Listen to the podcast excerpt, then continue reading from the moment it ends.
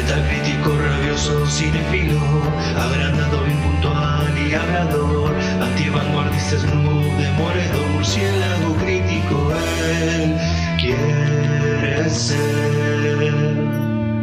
Buenos días, buenas tardes, buenas noches, bueno lo que sea que estén teniendo, bienvenidos a otro podcast del ámbito murciélago.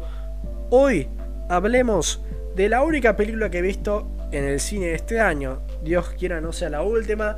Black Widow, tengo los ojos puestos en vos. Y cuando créanme que cuando vea la película les voy a traer una crítica jugosa, les voy a tratar de sacar lo más rápido posible. No, hoy hablo de la película de Doc Liman, Chaos Walking o Chaos el Inicio, protagonizada por Tom Holland, Daisy Ridley, Matt Mikkelsen, Nick Jonas, David Oyelowo, Cynthia Erivo, Damian Bichir, Damian Bichir, perdón, es que se me trabó el nombre, entre otros. La sinopsis dice, en un futuro no muy lejano, Todd Hewitt, Hewitt interpretado por Tom Holland, quien vive con sus padres en una ciudad donde las mujeres han desaparecido, te doy un... Eh, los padres son dos varones, ah, y los hombres han sido afectados por el ruido, una fuerza que exhibe todos sus pensamientos, al conocimiento de los demás, se encuentra con Viola, interpretada por Daisy Ridley, una joven misteriosa que ha aterrizado en su planeta. Mientras Todd jura protegerla y ponerla fuera de peligro, tendrá que descubrir su propia fuerza y desbloquear todos los oscuros secretos que guarda su planeta y su comunidad. Bien, la película me llamó la atención en un primer momento porque la premisa se veía bastante sabrosa, algo prometedora, un mundo sin mujeres donde los hombres no pueden ocultar sus pensamientos. Estoy dentro, ¿no? Eh, la película salió y la crítica profesional y la audiencia la mataron. Y vamos a averiguar si es cierto. Que es una basura, claro. antes que nada, yo quiero aclarar. Un mundo sin mujeres donde los hombres no pueden ocultar sus pensamientos, yo ahí no quiero vivir, ¿no? Aunque les hago la pregunta, ¿qué es peor? ¿Un mundo sin mujeres donde los hombres no puedan ocultar sus pensamientos? o un mundo con mujeres donde los hombres no pueden ocultar sus pensamientos? Ahí es una buena pregunta, ¿no? Bien, comencemos por lo bueno, como siempre. Eh, como ya les había comentado, la premisa realmente llamativa y nos da escenas de distinta índole. Por ahí escenas donde el protagonista debe controlar sus pensamientos o ruido, como aquí le dicen, para poder evitar algún peligro. O bueno, eh, es un chabón que nunca ha visto a una mujer y hace este viaje solo con una chica. Da momentos eh, vergonzosos e hilarantes también. En general es lo que le da color a la película. Y hace que el personaje de Hewitt siempre esté teniendo que convivir con esta desventaja.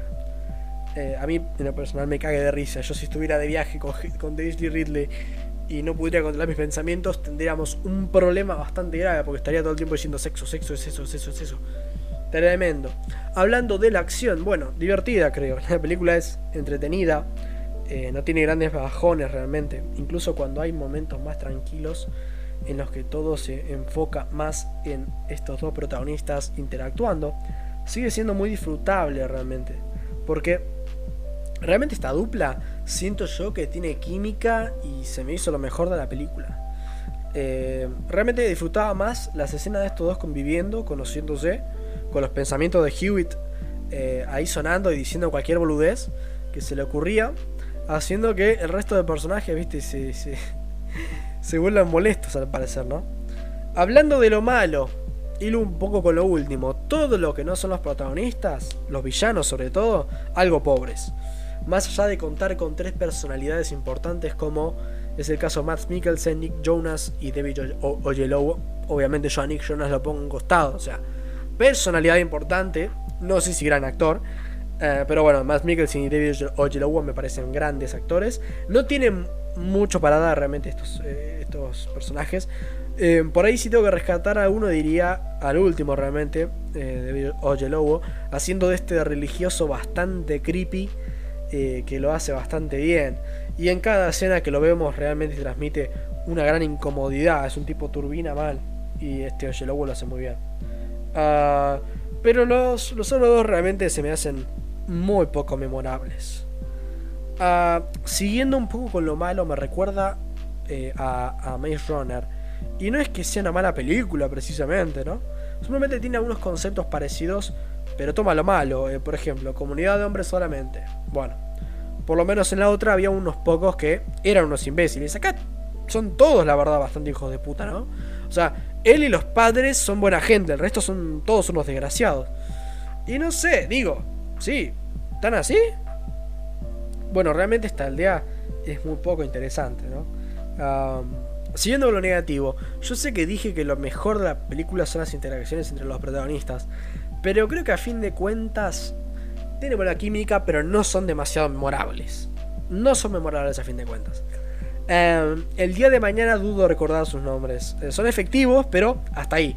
Holland hace un buen trabajo, creo, no está mal. Pero creo que Ridley, aunque me guste mucho, sea un crash mío, le tengo unas ganas bárbaras, no hace un muy buen trabajo acá. Medio floja la actuación. Acá voy a tocar algo medio raro, pero cuando terminé de ver la peli y volví a casa con unos amigos, recuerdo preguntarles, ¿no les parece que matan a demasiados animales y personajes en la peli? sin ninguna razón, claro. O sea, mueren dos animales y dos personas importantes, personajes importantes. Y vos decís, ¿para qué? Era evitable. No les voy a spoilear, pero era evitable. Lo cual me hace pensar, Patrick Ness, ¿odias a los animales o la audiencia? Patrick Ness es el, el escritor del libro original. Y yo qué sé, tal vez en el libro estas muertes eran necesarias, o yo qué sé. Pero acá solo joden, onda bueno, mi amigo decía, a mí me gustó porque era realista. En el mundo los animales mueren y su animal... Eh, perdón, y... Mueren y su animal eh, hace algo muy zarpado y se muere. Yo le concedí, siendo que soy muy razonable. Claro, obvio, es así la vida real. Pero esto es un guion. El mundo del guion es basado en el real, mucho o poco. Pero siendo vos el guionista, tenés el control de qué pasa y qué no. En este caso, algunas de las muertes eran innecesarias. ¿Y por qué eran innecesarias? Fácil. Porque realmente no causaban un impacto en los personajes. Yo hago esta sugerencia a cualquier persona que quiera hacer una historia. Hacer una carnicería, matar por matar, en un guion claro, ¿no? No es sinónimo de escritura madura y adulta. Es algo cruel y desagradable. Si la muerte se hace normal, pierde peso. Y si pierde peso, te quedas sin el motivo dramático más impactante y rico en tu guion. Creo que si el escritor sacaba un par de muertes hubiera funcionado mejor. Estoy seguro, por lo menos, me hubiera horrorizado un poco menos. En resumen, Chaos Walking, buena química, malas actuaciones, algunas, buenas ideas, medianamente bien ejecutadas, tal vez una divertida comedia romántica escondida sobre un manto de distopía juvenil, que llega tarde, ya que la ola de Divergente ya terminó, señores. ¿Es buena o mala? ¿La recomiendo o no la recomiendo? Se deja ver. Creo que es más lo positivo que lo negativo. Pero realmente tenía potencial para más.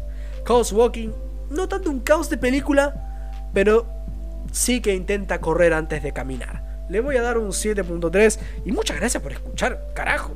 Muchas gracias por escuchar esta crítica. Eh, espero que mis dos amigos que me acompañaron a ver la película escuchen esto y si no, que se vayan al carajo. Y bueno, muchas gracias por escuchar, gente. Muchas gracias por escuchar. Ojalá que este invierno de miércoles ya termine porque quiero primavera, no verano, primavera. Quiero primavera, quiero poder salir tranquilo en busito y quiero que deje de llover. Yo a mí me gusta, el, me gusta el invierno, me gusta el frío. No me gusta el invierno y el frío cuando está lloviendo y está nublado. A mí los días nublados me deprimen, ¿entienden? Así que eh, invierno, cortala, hermano. Cortala. Muchas gracias por escuchar. Buenas noches.